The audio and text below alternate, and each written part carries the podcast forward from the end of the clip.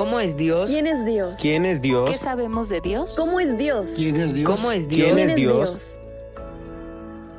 ¿Conoces a Dios? Descubramos más de su carácter en esta serie de reflexiones.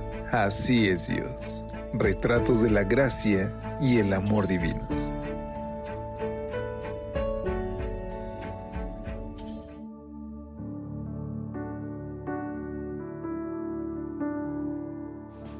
Muy feliz día. Qué gusto saludarte en este inicio de semana.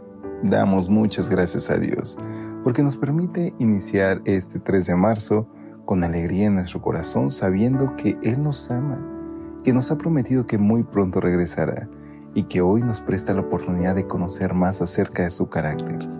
Este es el propósito de tu espacio de lecturas devocionales para adultos al cual te extiendo una calurosa bienvenida a nombre de todo el equipo de Evangelic. Y te invito también a que participes y que nos compartas una cita de algún escritor cristiano que te haya inspirado en algún momento de dificultad y que quieras que nosotros le demos voz. Escríbela en nuestros comentarios en el canal de Telegram Evangelic Devocionales Cristianos y de ahí nosotros lo retomaremos para que otros le escuchen. Nuestra gema inspiracional de esta mañana la escribió Elena G. de White y la puedes encontrar en Testimonios Selectos, tomo 4. Ella nos dice lo siguiente. La Biblia es la voz de Dios que nos habla. Si comprendiésemos esto, con qué fervor y reverencia la escudriñaríamos. Las escrituras y la contemplación serían consideradas una audiencia con el infinito. ¿Te has puesto a pensar en esto, querido amigo? Cada vez que abrimos la palabra de Dios, estamos hablando con el Rey de Reyes y Señor de Señores.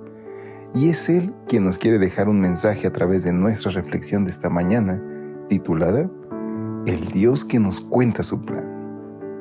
Efesios capítulo 1 versículos 9 y 10 nos dicen, y nos dio a conocer el misterio de su voluntad, según su beneplácito que se había propuesto en Cristo, para que, llegado el tiempo, reuniera en él bajo una sola cabeza todo lo que está en el cielo y lo que está en la tierra. Dios tiene un plan el apóstol Pablo nos dice que fue un placer para Dios darnos a conocer el misterio de su voluntad. Que conste que Dios no estaba consultando ese plan con nosotros para ver si nos parecía bien o si queríamos hacerle algún arreglo. Pablo nos hace saber que tenemos el inmenso privilegio de asomarnos a descubrir el maravilloso plan de la redención que Dios ha creado para nosotros, y que se trata de un misterio que de no ser por su voluntad de revelárnoslos, permanecería oculto.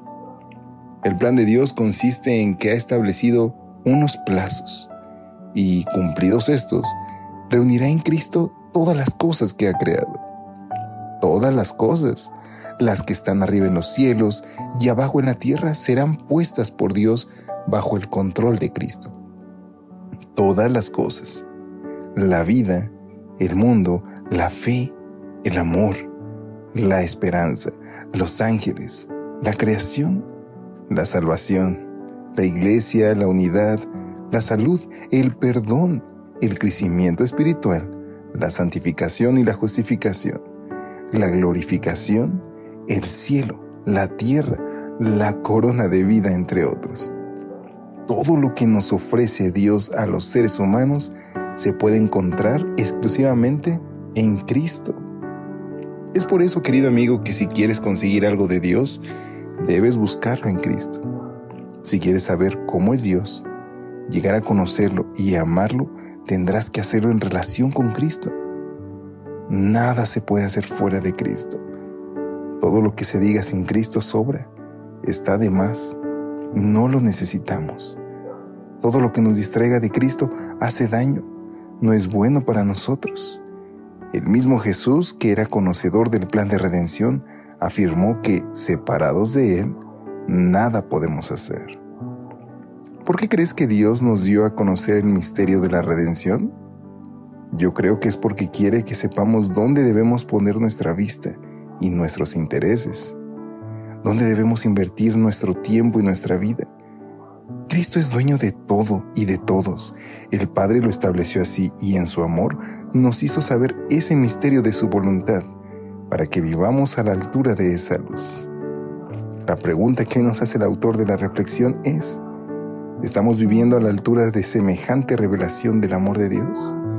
Si no es así, hoy estamos a tiempo a que le entreguemos cualquier área de nuestra vida y que recordemos que Dios ya tiene un plan para nosotros y ese plan es la salvación. Oremos.